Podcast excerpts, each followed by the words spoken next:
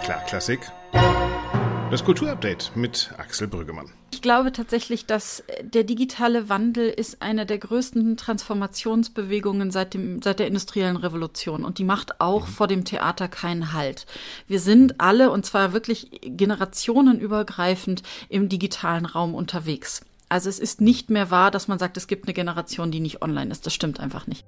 Tina Lorenz war das. Sie ist am Stadttheater in Augsburg verantwortlich für die fünfte Sparte, nämlich die Sparte des Digitalen. Und dieses Gespräch haben wir geführt eigentlich schon letzte Woche, als unser Thema bei Alles klar Klassik, dem Podcast des Lismon Centers der Bertelsmann Stiftung, Komm doch ein bisschen näher war. Ein Thema, das auch bei euch da draußen relativ gut angekommen ist. Ihr habt viel kommentiert in den Social Media Kanälen, es wurde viel geteilt. Wir haben einige Mails bekommen mit neuen Ideen, die wir natürlich auch aufnehmen. Wie immer landete all das in unserem Postfach Redaktion at alles klar Klassik. Und eben Tina Lorenz war auch für letzte Woche geplant, aber ich fand dieses Gespräch mit ihr so besonders und so zukunftsweisend, dass ich mich entschieden habe, aus diesem Gespräch eine komplett neue Sendung zu machen, nämlich eine Sendung über die Digitalisierung in der Kultur und in der Musik. Ihr werdet später das Gespräch mit Tina Lorenz hören und vorher rede ich noch mit der geschäftsführenden Vorständin des ZKM in Karlsruhe, also des Zukunftslabors für Kultur mit Helga Huskamp. Gemeinsam mit ihr werde ich das Thema eröffnen und die Digitalität grundsätzlich in der Kultur hinterfragen. Und am Ende des Podcasts dann natürlich wie immer Dorothea Gregor über die letzte Woche der Kultur und der Klassik und mit dem Ausblick auf die nächste Woche.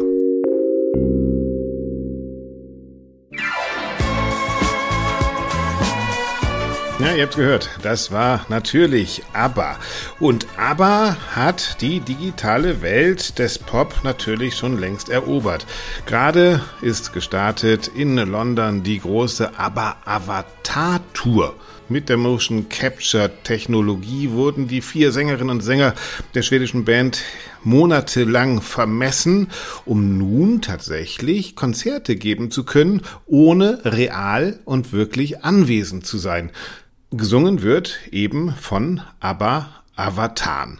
Gegen diese Art der Digitalisierung in der Musik sieht die Klassik dann relativ alt aus und hört sich auch relativ alt an.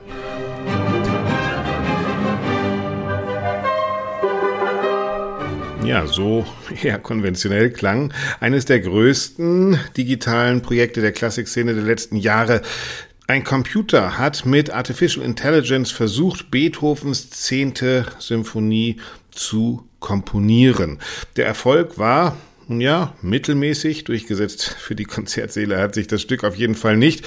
Und der Dirigent der Uraufführung, Dirk Kaftan, weiß auch, woran es gelegen haben könnte. Es ist ja nicht so, dass der Computer die eine, eine gültige Version ausgespuckt hat, sondern der Computer hat mehrere Varianten ausgespuckt, aus denen dann Menschen wieder eine Auswahl getroffen haben.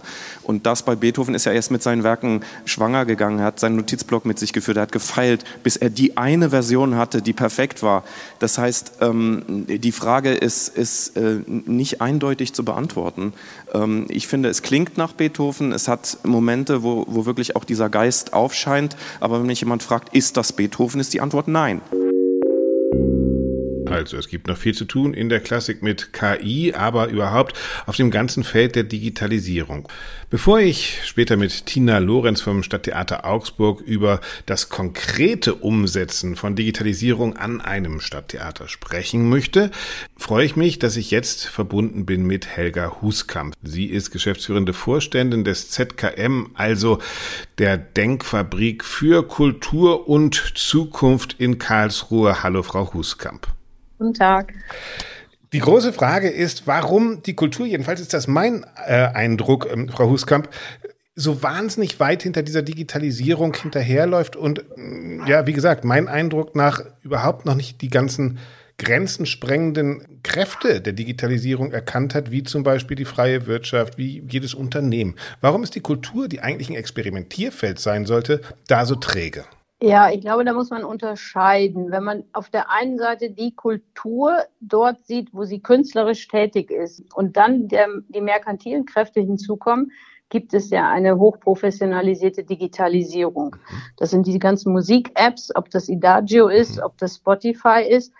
Da sind wir ja als Bezahlkunden sogar sehr gerne gesehen und auch mhm. die Künstler ich meine, der Wehmutstropfen ist wiederum, die Diskussion ist ja auch wirklich ähm, sehr relevant für den einzelnen Künstler oder auch Komponisten dass dort äh, merkantil für die Künstler nicht so viel rausspringt. Aber da funktionieren digitale Systeme, da funktionieren Algorithmen, da funktioniert KI. Die wissen genau, was ich gehört habe, was ich hören will. Die schlagen genau. mir schon vor, was ich noch gar nicht weiß, was ich hören kann genau. und machen mich glücklich mit dem, von dem ich noch gar nicht ahne, dass es das in dieser Welt der Kultur überhaupt gibt. Genau. Und so schön, wie Sie es jetzt beschrieben haben, all die Erlebnisse, wenn ich dann dorthin gehe, wo ja wirklich Deutschland auch seinen kulturellen Schatz hat, und das ist in unserer Kulturlandschaft, mit über 50 Opernhäusern, mit 140 Konzerthäusern und ähm, an die ähm, 60 relevanten Kunstmuseen und sonstigen weiteren Institutionen. Das ist ja das, wofür wir auch international so renommiert sind und was unsere Kulturlandschaft ausmacht. Aber genau da liegt dann ein bisschen auch der Hase im Pfeffer begraben, insofern als dass das ja alles staatlich organisierte und geführte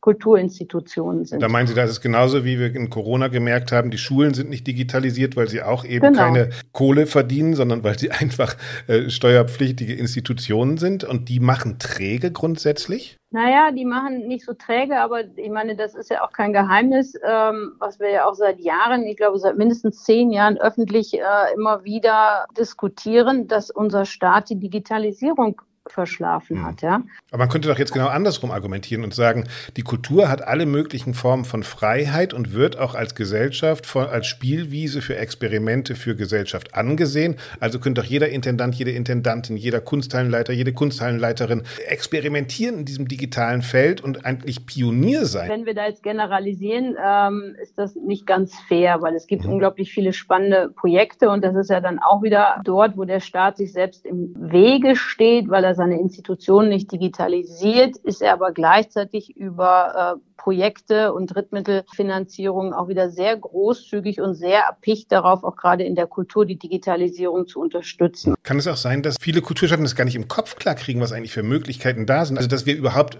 gar nicht begreifen, was alles möglich ist. Also ich sehe das zum Beispiel in der Popmusik, das ist wahrscheinlich wieder Kommerzialisierung, aber wenn ABBA kommt und sagt, wir haben Avatare und treten ja. sozusagen überall mit äh, 3D-Installationen auf und ABBA kann zeitgleich in London, in New York und in Berlin auftreten. Sowas habe ich von der Klassik zum Beispiel noch nie gehört. Kann es sein, dass unsere Hochkultur, was immer auch das ist, äh, da einfach auch gar nicht die Köpfe so weit öffnet. Da würde ich Ihnen vollkommen recht geben. Das würde ich ihm auch sagen, dass die Hochkultur sich da selbst im Weg steht, mhm. weil sie, soweit ich sie kenne, und inzwischen bin ich auch Anfang 50, noch nie besucherorientiert agiert hat. Mhm. Das ist ja die Freiheit der Hochkultur, dass sie aus der Kultur an sich herauskommt, dass sie aus dem Museumsbereich ist das Kuratorische oder das mhm. Dramaturgische. Sie ist eben nicht, wie man so schön äh, im Angloamerikanischen sagt, besucherdriven. Das ist aber natürlich, wenn ich jetzt daran denke, dass ich zum Beispiel, ich besuche äh, in, weiß ich nicht, Klassikstiftung Weimar oder mhm. Stiftung Preußischer Kulturbesitz in Berlin mit seinen 20 Museen. Ich besuche dort eine Ausstellung und dann gehe ich aus dem Gebäude raus und dann, oh, dir hat diese Ausstellung gefallen, pass auf, diese und jene könnte dir auch noch gefallen, ja. Mhm. Also alleine schon in diesen ganzen Besucherservice-Strukturen. Also der Höhenflug ist ja, wenn Sie Tickets online buchen können inzwischen, ja. ja das genau. sind schon die Strukturen auch in den Hochkulturen. Das bricht ja gerade alles auf und deshalb finde ich diese Zeit sehr, sehr spannend. Aber die sind natürlich auch die Diskussion ist ja hinlänglich bekannt. Wie werden die Häuser geführt? Ist es das Intendantenmodell, ähm, was von oben nach unten durchdirigiert? In Tech-Firmen sind komplett andere Strukturen. Da werden Teams gebildet für einzelne Aufgaben, dann Teams wieder aufgelöst für genau, andere genau. Aufgaben. Genau. Da wird agil gearbeitet genau, und so weiter. Da ist man ständig in Bewegung. Weil auch, auch, ja. auch, in der Kunst, wie Sie eben gesagt haben, wir sind nicht publikumsdriven, aber wenn ich dann denke, beim WDR, äh, Karl-Heinz Stockhausen zum Beispiel, der der erste war, der irgendwie mit Computern äh, komponiert hat, aber gleichzeitig auch der, erste, der einzige einzige Deutsche ist, der auf dem äh, Sgt. Pepper Album der Beatles ist. Also der hat sozusagen in der Klassik ja, ja. Populärkultur vorgedacht. Stockhausen und die elektronischen Künste, die wir hier ja auch, wir haben ja auch ein Herzenlabor, genau. die sind sogar noch mit am offensten, weil die natürlich technisch äh, auf jeden Fall affin sind, ja. Mhm. Und Techniken sind natürlich Entwicklungen, äh, die mich immer weiter nach vorne tragen. Mhm. Das heißt, Frau Huskamp, am Ende, wenn ich zusammenfasse, was Sie sagen, Sie wünschen sich dann schon auch von den staatlichen Institutionen, auch von den Kulturräumen, die wir haben und von Ihren Leiterinnen und Leitern mehr Mut, mehr Offenheit, mehr, mehr zu wagen und einfach auch des eigenen, den eigenen Raum als Experimentierfeld zu begreifen? Ja, ich weiß gar nicht, ob das ein Wunsch ist oder ob ich glaube, dass es auch eine Notwendigkeit des mhm. Überlebens für uns als kulturelle Institutionen ist. Weil wenn man die Menschen beobachtet, wie digital, das ist ja immer so ein Trugschluss. Ich höre auch oft Kollegen aus den Museen, die dann sagen, ach, ähm, das ist ja dieses ganze Social Media und das ganze Digitale und so, das für die jungen Leute, unser Publikum sind ja so und so die Silver Ager. Mhm. Nein, also ich kenne so viele 80-Jährige, ja, die ähm, das glaube ich. Das sind die großen Profiteure von, von Digitalität, glaube ich sogar. Genau, so genau. Ja, also und, und, in unserem Lebensalltag sind wir längst digital, ja? ja. So wie die Enten die Schwimmhäute haben, so haben wir das Digitale. Es ist auch nicht die Zukunft von morgen. Es ja. ist schon längst digital. Wir, wir, wir tagtäglich leben wir mit der Hilfe von Algorithmen, ja. ja. Und wenn die Kultur sich da nicht öffnet, in dem Hinblick dessen, und das ist aber ja nicht nur Digitalisierung, das sind eben auch diese Themen Diversity und überhaupt Generationswechsel und Generation Z und ich weiß nicht was alles.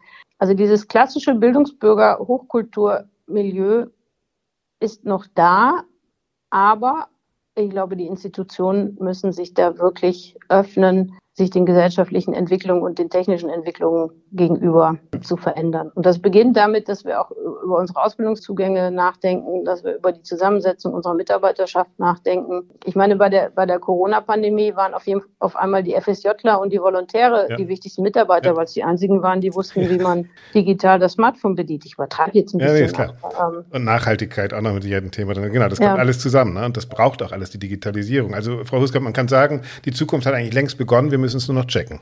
Das ist schön zusammengefasst. Vielen herzlichen Dank für das Gespräch. Bitte.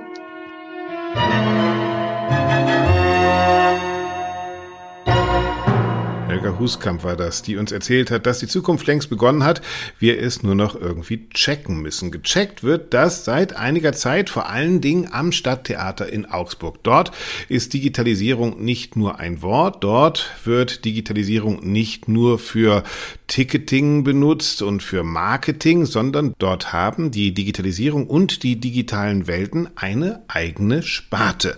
Und geleitet wird die von Tina Lorenz. Tina Lorenz war einst beim Chaos Computer Club und schaukelt die Klassikszene mit ihren Ideen und vor allen Dingen ihrer praktischen Umsetzung jetzt gehörig durch. Hallo, Frau Lorenz. Hallo. Sie betreuen die Digitalsparte, kann man glaube ich sogar sagen, mhm. in Augsburg. Das ist ja eine eigene Sparte des Hauses, oder? Genau. Ähm, die Digitalsparte ist tatsächlich die fünfte Sparte neben Ballett, Konzertwesen, äh, Schauspiel, Musiktheater. Vielleicht müssen wir mal ganz kurz erklären, was Sie schon gemacht haben. Sie haben tatsächlich einen Spielplan. Sie spielen Stücke digital. Äh, Sie haben Brillen, die Sie verschicken, mit denen man wahrscheinlich 3D äh, rund um 360 Grad Theater gucken kann. Fasse ich das richtig zusammen? Genau, das, das Herz der Digitalsparte ist unser VR-Programm. Ähm, mhm. Das sind ähm, virtuelle Realitätsbrillen, ähm, also VR-Headsets, mhm. die man äh, auf verschiedenartige Weise benutzen kann. Wir haben zwölf Produktionen in 360 Grad Video aufgenommen, ähm, die Ihnen das Gefühl vermitteln, dass Sie mittendrin in der Produktion stehen. Sie setzen die Brille auf bei sich zu Hause im Wohnzimmer, müssen auch keine Knöpfe drücken und sehen dann eine Produktion, die wir voraufgezeichnet haben. Und im Gegensatz zu einem 2D-Stream haben sie wirklich das Gefühl von Präsenz. Sie stehen neben den PerformerInnen und sie spielen mit den PerformerInnen mit. Und das ist eine sehr schöne und theaternahe Vermittlungsart von dem, was wir tun. Und wir verschicken diese VR-Brillen eben nach Hause. Und in Augsburg kann man die auch per Fahrradkurieren zu sich nach Hause bestellen. Und das ist ja keine Notlösung, wie man jetzt denkt, genau. wie viele Sachen, die digital entstanden sind in der Corona-Zeit, sondern tatsächlich eine neue Ebene von Theater. Und Sie kommen auch zu Leuten, die momentan noch gar nicht im Theater waren, oder? Genau, wir, wir kommen vor allen Dingen zu Leuten, die wahrscheinlich es nie nach Augsburg schaffen werden, weil sie einfach in ganz mhm. Deutschland und Österreich wohnen und die vielleicht auch gar nicht wissen, ähm, dass das Theater so in Augsburg entstanden ist, das VR-Theater und die Produktion. Und wir kommen auch zu Leuten nach Hause, die vielleicht früher im Theater waren und es jetzt gesundheitlich nicht mehr schaffen. Wir kommen zu Leuten nach Hause, die vielleicht sagen, ach, die Technik interessiert mich, aber hey, das, was ihr da macht, das ist schon irgendwie crazy, aber sowas habe ich ja noch nie gesehen, weil die gar nicht ins ins Theater gehen. Also wir haben eine sehr, einen sehr bunten Strauß auch an neuen Zielgruppen dadurch erschlossen. Und das ist, glaube ich, wirklich ja das Spannende, dass Theater komplett neu gedacht wird. Ich glaube, in zwei, drei Jahren wird es in Bayreuth ein Parsival äh, in der Art geben, dass man auf die Bühne guckt und mit der Brille sozusagen andere Dimensionen schafft. Und man schafft in diesem Fall tatsächlich auch andere Dimensionen von Theatern, weil viele werden jetzt ja sagen, die sich da nicht auskennen, naja Gott, wenn ich im Theater sitze, habe ich das ja auch um mich herum, muss nur die Augen mhm. aufmachen. Aber ganz sie genau. können natürlich ganz andere Dinge auch tun. Ne? Ja, das Schöne ist ja, dass VR, also gerade wenn wir über, über animierte VR auch reden und über gerenderte, dann ähm, ist die Möglichkeit, der Möglichkeitsraum ist unendlich. Sie können, sie sind überhaupt nicht durch Physik eingeschränkt. Ähm, sie können dort fliegen, mit den Eisbären spielen. Das ist alles völlig wurscht, was sie tun, weil sie können alles tun. Sie können im Weltall rumfliegen. Und das ist eigentlich für das Theater toll, weil das Theater ja schon immer auch auf Bühnen unendliche Welten baut. Und wir haben äh, neben den 360-Grad-Produktionen auch eine sehr erfolgreiche hybride Produktion. Dort kommen sie zu uns ins Haus. Sie setzen sich tatsächlich auf einen physischen Stuhl und schauen in eine physische Bühne mit SängerInnen, einem Chor, einem Orchester. Und es ist Orfeo und Eurydice. Und in dieser Geschichte muss ja Orfeo in die Unterwelt, weil er seine Frau ähm, aus der Unterwelt retten will. Und diese Unterwelt ist äh, wahnsinnig schwierig darzustellen mit einer Guckkastenbühne, zumal wir in Augsburg sind im Interim. Wir spielen in einer ehemaligen okay. Lagerhalle von Vileda, äh, weil unser großes Theater gerade saniert wird. Das heißt, wir sind auch noch eingeschränkt durch die Räume. Und die VR bietet uns eine unendliche Erweiterung des Bühnenraums. Das heißt, wenn sobald wir in die Unterwelt gehen mit Orfeo, setzen wir alle im Publikum eine VR-Brille auf und fliegen eben sind durch diese Unterwelt. Genau, wir sind in der Unterwelt in der Hölle mit ja, allen ja. verlorenen Seelen zusammen und hören aber einen, den Live-Gesang und das Live-Orchester dazu. Das hört sich sehr spannend an. Gleichzeitig ist Ihre Digitalsparte nicht nur ähm, eben die Erweiterung der Bühnendimension, sondern sie sind auch in komplett anderen Medien. Zum Beispiel, ich weiß gar nicht, ob sie das einzige Theater sind, das auf Twitch äh, zu Hause ist. Wieder so ein Punkt, wo man sagt, man geht zu wahrscheinlich ein Publikum, das nicht unbedingt eine Affinität und Nähe zum Theater hat und besetzt einfach deren digitalen Räume. Eben Twitch, diese Plattform, auf der gestreamt wird, so eine Art, ja, wie kann man das erklären, YouTube, äh, nur anders. YouTube nur anders, genau. Also ich würde es, glaube ich, nicht besetzen nennen. Das klingt so ein bisschen nach feindlicher Übernahme. Ich würde es äh, mhm. äh, freundliches Entdecken nennen.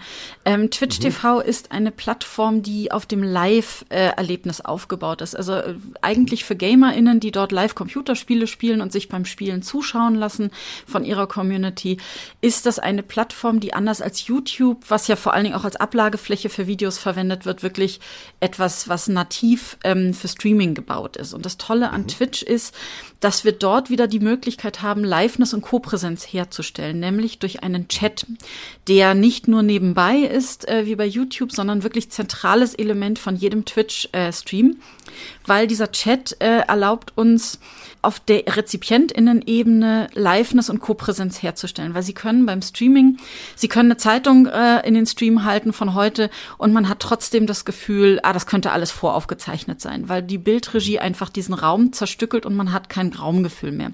Deswegen ist die vierte Wand im Stream extrem undurchlässig.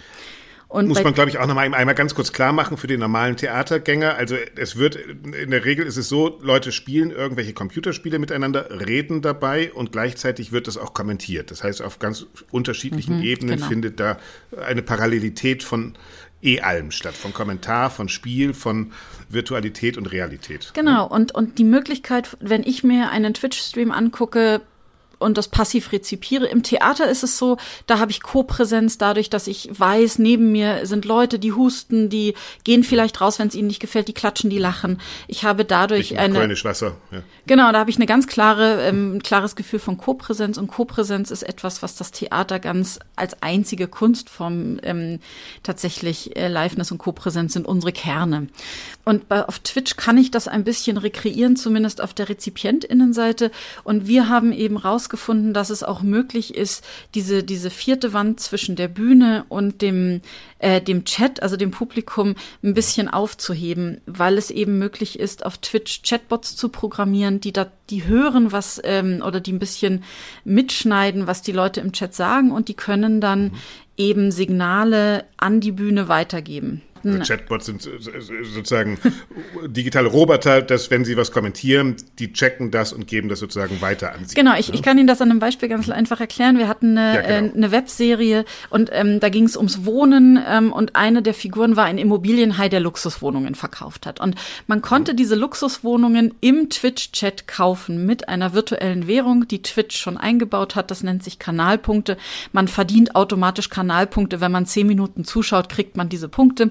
Äh, also man muss kein echtes Geld ausgeben. Und man konnte dort eine Luxuswohnung kaufen. Und der Chatbot hat dann immer, wenn eine Luxuswohnung gekauft äh, wurde, äh, ging auf der Bühne eine physische Lampe an. Das heißt, die Figur des Immobilienhais konnte dann sagen, ach Mensch, jetzt ist gerade wieder eine Luxuswohnung, also vielen Dank für Ihr Vertrauen. Sie haben okay. die Wohnung mit Balkon. Hier sehen Sie sie ganz links, das ist jetzt Ihre und so. Und er konnte das immer kommentieren und wusste also, ähm, wie viele Leute, also hat so ein bisschen ein Gefühl dafür bekommen, wie lebhaft der Chat gerade ist, wie viele Leute da so äh, sich engagieren. Und das war eine total interessante äh, ein Experiment eben in, in digitaler Kopräsenz. Wie geht sowas weiter? Wofür wird das entwickelt? Ist das für das Theater, um neue Dimensionen zu schaffen? Oder ist der Sinn des Ganzen tatsächlich wieder den ursprünglichen Ort des Theaters, ein Publikum zu holen, das nicht unbedingt da ist? Mhm. Oder müssen wir uns verabschieden von diesen Kategorien, wir holen welche, wir gehen dahin, sondern wir stellen gerade fest, alle Räume lösen sich auf und es ist eigentlich am Ende piep egal, ob die kommen oder ob die zu Hause gucken, weil das gehört zum Theater der Zukunft einfach dazu, dieser Raum. Ja, ich würde sagen das. Also es, ich glaube tatsächlich, dass der digitale Wandel ist eine der größten Transformationsbewegungen seit, dem, seit der industriellen Revolution und die macht auch mhm. vor dem Theater keinen Halt. Wir sind alle und zwar wirklich generationenübergreifend im digitalen Raum unterwegs. Also es ist nicht mehr wahr, dass man sagt, es gibt eine Generation, die nicht online ist. Das stimmt einfach nicht. Mhm. Und ich glaube, ähm, worüber wir hinaus sind äh, seit der Pandemie, ist wirklich diese, diese Versus-Debatte, dass man sagt, irgendwie, das digitale Theater macht das echte Theater kaputt, sondern wir versuchen, das eine zu tun und das andere natürlich nicht zu lassen. Weil das Theater ist wahnsinnig resilient und anpassungsfähig.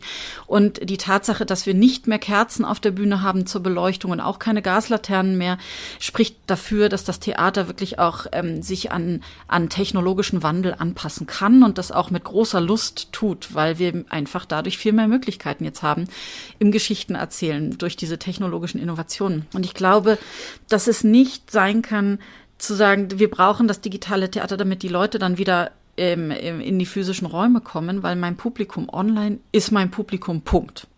Das genau, ist da, wo genau. es ist, mein Publikum. Und ähm, wenn die dann äh, vielleicht doch mal irgendwie zu uns finden, ist das ja super, aber ich finde, ähm, das ist ein bisschen komisch, wenn man sagt, ja, ich, ich mache das Programm hier nur für euch äh, als Marketingmaßnahme, um euch eigentlich in die Hütte zu kriegen.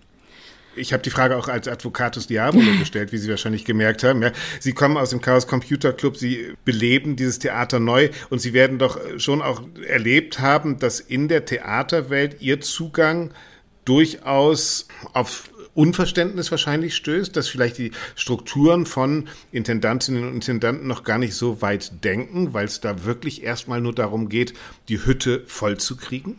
Ist ja auch verständlich. Also Sie müssen äh, ja, ja bedenken, wir haben diese großen Häuser und die sind teilweise wirklich riesig. Tausende Sitzplätze und ähm, das sind denkmalgeschützte große Klötze mitten in der Stadt und die müssen gefüllt werden. Also da haben sie haben gar keine Wahl, die nicht zu füllen ist gar keine Option. So und unter diesem Druck, diese Häuser zu füllen, ähm, stehen ja alle Intendanten und Intendantinnen Deutschlands.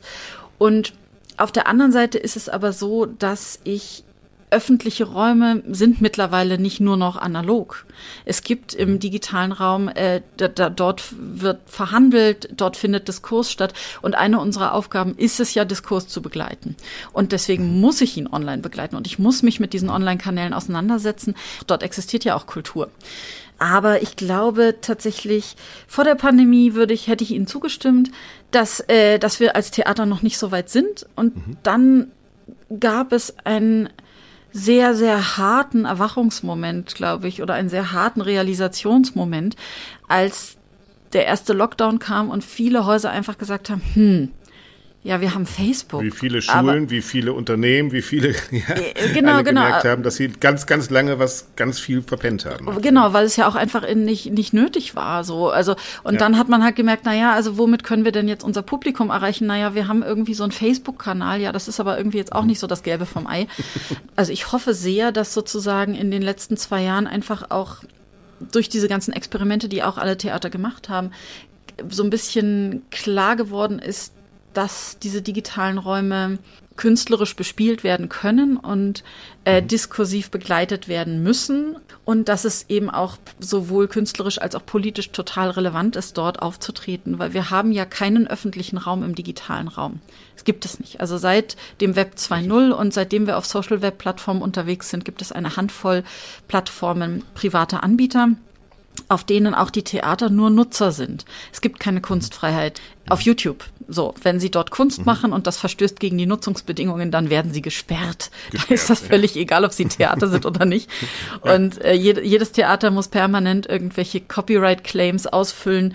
Aber Frau Lorenz, was heißt denn das für unsere, für unsere reale Theaterwelt? Also wenn sich, wenn sich Strukturen verändern, wenn sich Sehgewohnheiten, wenn sich digitale Möglichkeiten und Kooperationen verändern, steht ja auch, und das wird vielleicht von vielen auch befürchtet, ein altes System von Leid Leitung, Führung, äh, von oben nach unten regieren, also dieses alte Intendantentum des Theaters in Gefahr. Und ich würde jetzt sagen, juhu, äh, gut so. Äh, glauben Sie, dass ähm, die Digitalisierung und die Partizipation, die da ermöglicht wird, tatsächlich auch so grundfeste Strukturen in Frage stellt. Wenn Sie schon sagen, äh, Theater haben wir bis jetzt gedacht, das sind diese großen Mauern mitten in der Stadt, die viel Platz wegnehmen, heißt es auch, Theater war bislang diese Struktur, einer sagt, was gespielt wird und die anderen gucken zu und das löst sich genauso auf?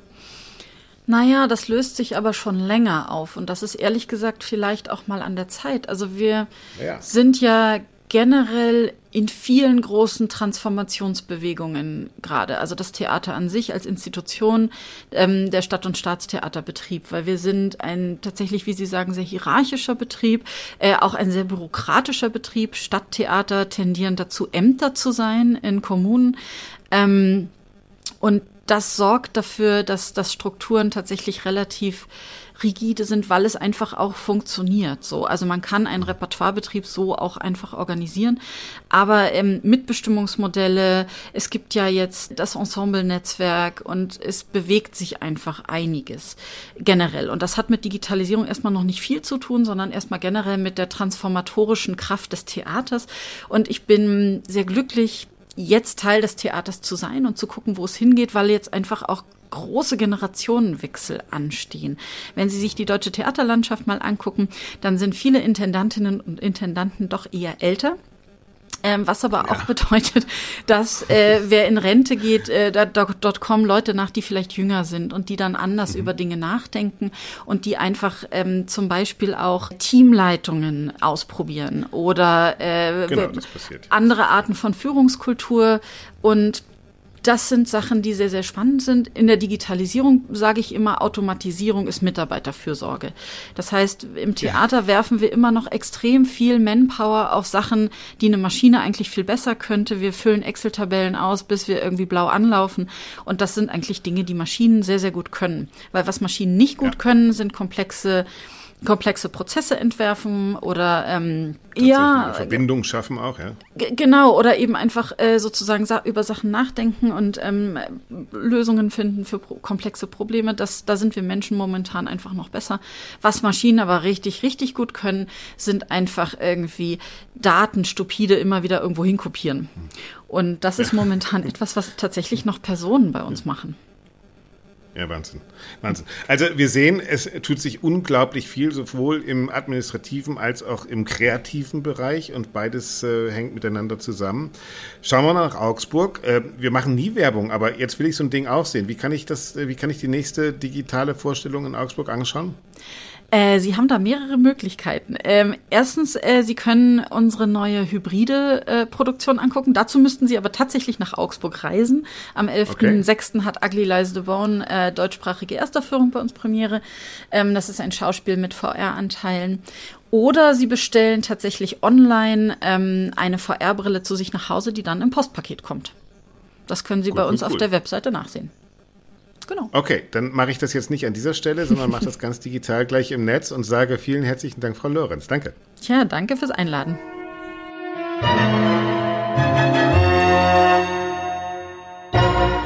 Tja, Tina Lorenz war das vom Staatstheater Augsburg. Und wir sind schon wieder fast am Ende und das bedeutet Auftritt Dorothea Gregor.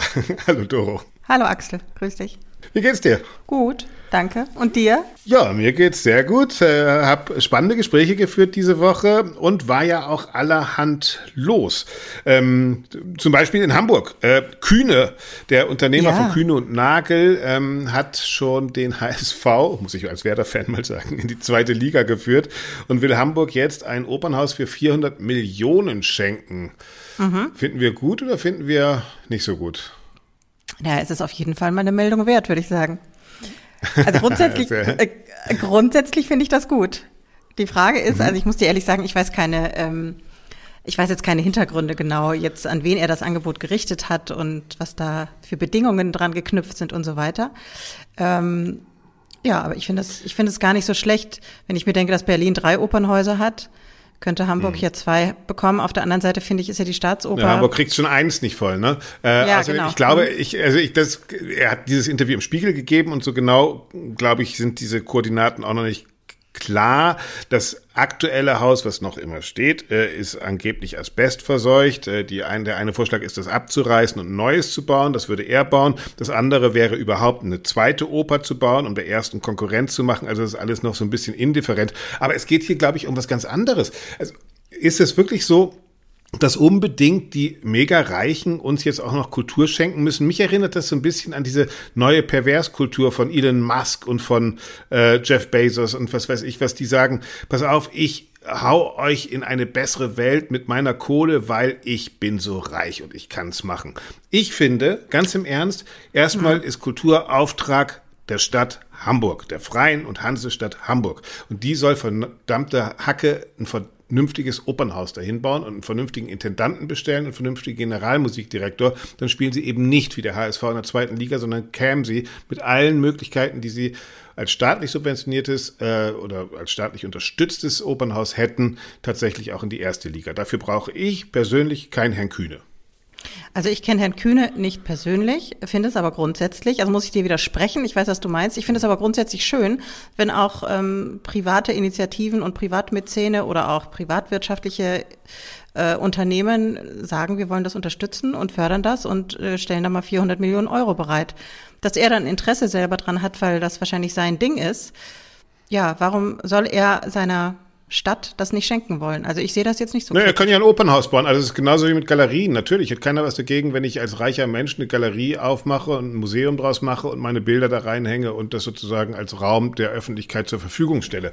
Äh, beim mhm. Opernhaus finde ich, ist es schon was anderes, weil da ist natürlich, die 400 Millionen sind ja das eine. Die kann sich notfalls Hamburg auch leisten. Der laufende Betrieb ist ja dann das teure. Ja? Äh, also nee, ich habe da irgendwie ein ungutes Gefühl dabei. Ich finde, ähm, natürlich kann man helfen, aber helfen heißt zu fragen, wie kann ich euch denn helfen und nicht sagen, ich baue euch mal eine neue Oper, weil ich habe die Kohle. Also das finde ich irgendwie wrong. Ja, da, wenn du das so, äh, wenn du das so ähm, betonst und so konnotierst, dann ist es natürlich eine, ja, einfach eine, eine Machtgeste und zu sagen, ich hab's und deswegen mache ich's und hier nehmt's und mhm. wenn nicht, seid ihr doof. Ich glaube aber nicht, dass es jetzt nur um eine Immobilie geht die er da hinstellen will. Und äh, mit seiner Stiftung, die mhm. Kühne Stiftung, die ist ja schon auch in der, in der Förderung der klassischen Musik, also ich glaube, sie sind ganz dick dabei, also das heißt, es, ich glaube es nicht, ich weiß es, in der Elbphilharmonie, dann bei den Salzburger Festspielen auch mhm. und so. Also da gibt's schon ähm, ja, gibt mhm. schon. Sind wir auch wieder bei der Frage des Whitewashings, ne? Denn äh, sinnvoll wäre vielleicht eine Stiftung dann über den eigenen Umgang im, im Nationalsozialismus, den verdrängt man dann wiederum. Ah, ich bin, ich habe da Bauchschmerzen. Aber vielleicht liegt das auch alles nur daran. Ja, vielleicht bin ich einfach, einfach nur Werder-Fan und finde den Hamburg-Sponsor einfach grundsätzlich erstmal äh, befragenswert. Okay, Thema ja, befragenswert, Ende. Neues ja, Thema. befragenswert ist es auf jeden Fall. Aber da können wir im Grunde gleich anknüpfen. Ich habe nämlich einen ganz interessanten Artikel ähm, in der FAZ am Sonntag gelesen. Da ging es genau um unser Thema von, von letzter Woche, nämlich wo bleibt das Publikum? Und das ist natürlich auch die Frage, mhm. bevor man dann neue Institutionen irgendwo hinballert oder eben nicht. Also mhm. ähm, da wurde ganz äh, lustig aufgeführt, die Top 7 der, ähm, der, die, die aktuellen Top 7 der Thesen, warum das Publikum nicht kommt. Das, mhm. äh, die zähle ich hier mal auf. Also dazu. Das Publikum erstens okay. hat noch Angst vor Corona. Ja. Zweitens hat keine Lust mehr auf Masken. Drittens hat sich entwöhnt. Mhm. Viertens traut mhm. sich wegen vieler ja. Ausfälle den Spielplänen, also traut wegen vieler Ausfälle den Spielplänen nicht mehr. Fünftens ist durch den Krieg demoralisiert. Sechstens verbringt die Frühlingsabende lieber im Freien. Und siebtens muss Geld sparen. Also das sind so die die gängigen Top 7, der warum das Publikum nicht mehr wiederkommt. Sagt die FAZ, oder was? Ja, sagt die FAZ am Sonntag und stellt mhm. dann noch eine These 8 auf, dass äh, nur spektakuläre Stars oder Schulstoff ziehen und dass das Publikum Garantien fürs Geld will und dass so, äh, ne, also so Überraschungen irgendwie äh, oder etwas, was dann zu entdecken mhm. ist oder oder äh, was nicht abgesichert ist, so neue Entdeckungen und so weiter. Also alles, was im Grunde die Kernqualität eines Ensembletheaters ist, das äh, zieht nicht mehr. Hm. So. Wäre ein, lustigerweise ein Punkt, der da überhaupt nicht drauf ist, der mein Top 1 Punkt und dann lange nichts Punkt wäre, ist, ähm, wir sind mitten in einer Transformation, die durch Corona und Krieg schneller wird und damit haben wir mhm. auch ganz andere Erwartungen an den Spielplan und das ja alles äh, sozusagen schiebt, alle Punkte schieben dem Publikum die Schuld zu. Das hat keine Lust mehr auf Masken, das hat keine Kohle mehr, äh, das hat Angst vor Corona. Ähm, vielleicht sollte man das mal umdrehen. Vielleicht ist einfach, sind einfach die Spielpläne nicht mehr die, die momentan zeitgemäß sind. Das würde ich als ersten Hauptpunkt sehen. Übrigens äh, auch im Standard in Wien heute ähm, ein großer Artikel über nicht volle Theater. Scheint ein gigantisches Problem zu sein. Ich glaube, das Publikum wird man nicht ändern können. Das, auch das haben wir letzte Woche gehört. Ähm, sondern wir müssen auch als Kulturinstitution fragen, was will denn das Publikum und vielleicht da auch einfach mal dann uns öffnen und eben wieder näher dran sein. Ich glaube, das okay. ist der Hauptgrund, warum. Und dann können wir und dann können wir die Diskussion auch wieder führen, ob das Angebot der Nachfrage folgen soll. Und dann sind wir schön in der nächsten Kapitalismus. Ähm, Diskussion bei den Theatern. Ja, ist das naja, äh, die Nachfrage die kann ja auch sein inspiriert werden. Ja. Ja. Auf jeden Fall, Fakt also wie, ist, momentan kommen die Leute nicht. Ich meine, ja, genau. Und welchen Sinn hatten, hat, haben Theater, wo keiner hingeht? Also das hat halt Und interessant Sinn, ist, ja. interessant ist, das dann auch zu untersuchen und interessant daran finde ich auch, ähm, dass jetzt so langsam drüber gesprochen wird. Und das ist jetzt so langsam. Ja, ja. aber, sickert, aber ne? typisch, typisch, ne, äh, eben mit dem Fingerzeig auf uns, ja, aufs Publikum und nicht mit dem Fingerzeig auf die Veranstalterinnen und Veranstalter. Und das halte ich dann schon. Ich glaube, jetzt ist die, auch, äh, Corona wird ja auch als Ausrede genutzt. Ich sehe das hier, Bogdan Roschitsch, der Intendant der Wiener Staatsoper, ja, Corona und die Leute haben noch Angst und die Touristen sind noch nicht da und die Masken wollen sie nicht tragen. Ja, ja, ja, ja. Aber dein Haus wird in ein oder zwei Jahren noch genauso leer sein. Ja, also check doch mal, dass es vielleicht gerade eine andere Nachfrage als so eine olle Touristen-Truller-Oper gibt. Es gibt vielleicht wieder eine Nachfrage nach neuer, cooler, interessanter, spannender Oper. Ja, und ich glaube, und ich glaube, da bist du schon, ähm, da, da hast du schon recht mit dem, was du ganz gleich am Anfang gesagt hast, dass das so eine Transformationszeit ist, in der das Alte einfach nicht mehr funktioniert, das Neue aber auch noch nicht richtig da ist und das so ein Spannungsfeld ist, in dem wir jetzt einfach leben und ähm, das nicht nur aushalten müssen, sondern wir können es ja gestalten. Das ist ja das Schöne. Also man ist ja nicht einfach diesen Umständen so ausgeliefert. Und ich glaube aber auch, dass da viel Dinge passieren. Und Axel, mhm. noch ein Punkt, dann mhm. höre ich auch mit diesem Publikum-Ding auf, aber total anknüpfend an unseren letzten Podcast, da kann ich mich erinnern, dass Martin Zierold gesagt hat, mhm. ja Mensch, könnte nicht irgendjemand mal vielleicht dem Publikum eine handgeschriebene Karte, schön, dass ihr da wart, schön, dass ihr kommen wollt, was auch immer. Also, dass es um eine andere Beziehung zwischen Publikum und Künstler geht. Und da habe ich ein Erlebnis gehabt diese Woche. Ich hatte für ähm, diese Woche Mittwoch, den 1. Juni, Karten für ähm, Herbert Grönemeyer in der Waldbühne in Berlin. Habe die mhm. Karten schon vor einem Jahr gekauft, die große 20 Jahre Mensch-Tour die und dann, dann kam Corona, ne? Ah, richtig, genau, die mhm. abgesagt wurde und zwar schon an Himmelfahrt, also die komplette mhm. Tour und es war schon klar letzte Woche, äh, es wird kein Konzert mit Herbert Grönemeyer. Also abgesagt, muss man, glaube ich, erklären, weil, weil Herbert Grönemeyer ähm, äh, positiv getestet wurde, glaube ich. Ne? Ja, er und auch noch andere Crewmitglieder ja, oder sogar mhm. Bandmitglieder. Genau. Und das war ein, genau. ein äh, so, ne? Und äh, ich habe natürlich zuerst von dem, von dem Ticketverkäufer oder da, wo ich die Tickets gekauft habe, diese Veranstaltungsabsage bekommen, die Information. Und keine 24 Stunden später hat jeder einen, es ging, glaube ich, auch durch die Medien, einen von Herbert Grönemeyer handgeschriebenen Brief bekommen. Und da musste ich so lachen, weil wir da gerade drüber gesprochen ja, hatten. Ja. Vielleicht hat er unseren Podcast gehört. Äh, ja, wahrscheinlich. Also, wo er wirklich schreibt, total. Herbert, offen, wir grüßen dich. Total verletzlich, total ähm, persönlich, emotional, wie sehr er das bedauert, dass er diese Tour jetzt nicht machen kann und nicht, weil er so ein geiler Typ ist, der auf der Bühne ste stehen will, sondern weil er so, weil er sich so gewünscht hat, wieder touren zu können und wieder mit dem Publikum in Kontakt treten zu können. Und ja, glaubhaft, ich, genau. Ja. Absolut, absolut. Und da habe ich mir gedacht, genau so. Und als ich das gelesen habe, da hatte ich die Absage schon und ich habe mich trotzdem gefreut, weißt du? Ja, weil wir und, sitzen in einem Boot, Künstlerinnen und Künstler und Zuschauerinnen und Zuschauer. Wir sitzen, wir wollen ja, im Idealfall wollen wir das, den gleichen geilen Abend erleben, ja, egal ob in Klassik oder in Pop. Genau, ja, und es tut allen weh, wenn sowas nicht stattfindet. Genau, super, ja. Ja, und ähm, deswegen würde ich auf die Playlist heute was von Herbert Grönemeyer setzen. Unbedingt, was? Jetzt bin ich gespannt. Mm, Mensch. Das Lied Mensch. War die Mensch-Tour 20 Jahre Mensch und ähm, Sehr gut, packe ich rauf. Ja, kommt drauf. Also, für alle Grönemeyer-Fans da draußen, hier könnt ihr wenigstens auf unserer Spotify-Playlist, ähm, den Link gibt es natürlich in den Show Notes, äh, könnt ihr es hören. Ich pack gleich auch noch was drauf. Ähm, und das, was ich drauf hab, äh, pack, hat etwas äh, mit einem Phänomen zu tun, was ich gerade beobachte, dass wir, äh, wenn wir uns die Gedanken über die Zukunft machen, gleichzeitig wieder so wahnsinnig retro sind. Ich weiß nicht, ob du es in deiner Timeline irgendwo bei Facebook, Twitter oder ähm, Instagram auch hattest. Bradley Cooper spielt Leonard Bernstein. Also ich hatte es nee. wirklich auf allen Kanälen. Und ich noch nicht. es sind überall die Fotos. Ja, googelt das mal. Wir Bradley sind nicht Cooper, in der gleichen Bubble, Axel. Ich hab's nee, nicht wahrscheinlich nicht. Bradley Cooper und Leonard Bernstein googeln, dann seht ihr diese Bilder und es ist wirklich erstaunlich. Da sieht also Bradley Cooper sieht aus wie Leonard Bernstein, ja. Und ähm, das ist ein Biopic, den angeblich eigentlich ähm, Steven Spielberg machen wollte. Der hat ja auch gerade die West Side Story verfilmt. Ja. Und äh, dann aber keine Zeit mehr hatte oder mit der West Side Story vielleicht alles Bernstein-Pulver verschossen hat, was es gab. Und hat es abgegeben an einen anderen Regisseur. Und jetzt sind die ersten Setbilder erschienen. Und das ist wirklich sehr cool. Ich persönlich frage mich dann aber, will ich eigentlich ein Reenactment von Bradley Cooper von Leonard Bernstein sehen?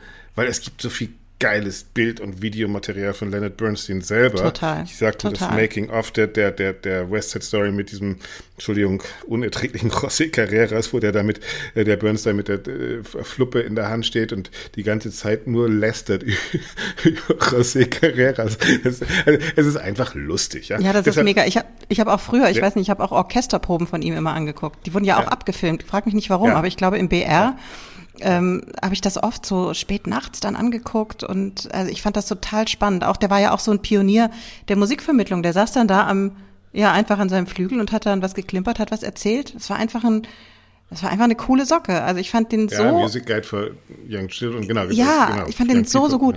Oder auch dieses, dieser Clip, wo er, natürlich ein bisschen gepostet ist das, aber wo er, glaube ich, die Wiener Philharmoniker äh, dirigiert, glaube ich, nur mit Mimik. Weißt du? Ja, genau. Kennst, das gibt's auch, genau. Ja, ja, klar, ja, genau. Und dann gibt's auch noch mhm. äh, irgendwie so, so, eine Probe mit so einem Triangelspieler, wo er irgendwie sagt, ja, Triangelspieler, das ist wirklich ein schwieriger Job. Das ist auch ein guter, ja. guter Sager, ja. Nein, ich finde tatsächlich, und das muss man sich mal, ich meine, wenn wir überlegen, neue Musik, ne, also hatten wir auch schon als Thema, kann man auch gerne nochmal nachhören als äh, Podcast und machen wir mit Sicherheit auch nochmal auf einer anderen Perspektive. Aber ich meine, dieser Typ, der hat einfach Stücke geschrieben, West Side Story, sage ich nur, die, die einfach noch immer, das ist der Mozart der Moderne. Also bin ich hundertprozentig sicher, Leonard Bernstein. Und deshalb packe ich rauf Candide, äh, diese wunderschöne Arie. Jetzt nicht Glitter and Gay. Nein. Natürlich Glitter and oh. Oh, bitte nicht. Ja, oh. natürlich. ja, kannst du überspringen. Ich packe es rauf. Äh, nach oh, Herbert die, Grönemeyer müssen wir auch mal in die Die hatten wir gehen. ziemlich lange im Wettbewerbsrepertoire und ich sag dir, wenn das dann eine äh, hochbegabte Sopranistin morgens um zehn auf der Bühne singt an irgendeinem Montag, da, da hast du das Gefühl, dir zieht's alle Plomben. Aber ja, nein, nein, da kann wir, das wir, Stück wir, nicht wir, wir, wir hm? packen auf die Playlist natürlich eine Champagner perlende, prickelnde Stimmen rauf. Also äh, hör mal rein. Candide, Leonard Bernstein. Ja, die Ari ja, die Große ist Verbeugung. lustig. Auf jeden Fall. Ja, wunderbar. Haben wir noch was? Ja, wir Nö. könnten jetzt natürlich über Anna Netrebkos Comeback äh, Steht bei mir auch noch drauf. Äh, Ja. Das haben wir letzte Hast Woche, glaube ich, auch Lust? schon. Ich nicht. Ach, Nee, es, es interessiert mich einfach auch nicht mehr. Sie hat jetzt auch in der Zeit dieses Interview. Auch da äh, lest mal im Standard äh, äh, www.standard.at die Leserbriefe und ich glaube, dann zeigt sich, wie groß der Gap zwischen Kulturblase und Marketing, Kultur und Klassikmarketing ist und einem normalen Menschenverstand da auf der Straße. Also nee, ich, äh, es interessiert mich nicht, es, es nervt mich. Und damit lassen wir uns jetzt auch nicht die Laune verderben. Wir, wir, Nö, wir wollen genau. Leonard Bernstein hören, oder? Ja, genau. Komm, ja, ich, ich zieh's mir jetzt rein. Axel, ja, Also los. mich überzeugt. Auf jeden Fall. Wunderbar. Also, Doro, ähm, bis nächste Woche. Vielen herzlichen Dank. Ähm, Danke. Ihr dir. alle da draußen, macht's gut, haltet die Ohren steif. Ich sag schon mal Tschüss und jetzt sagt, glaube ich, Doro auch noch Tschüss, oder? Genau, ich sag Tschüss. Tschüss, ihr alle. bis nächste Woche. tschüss.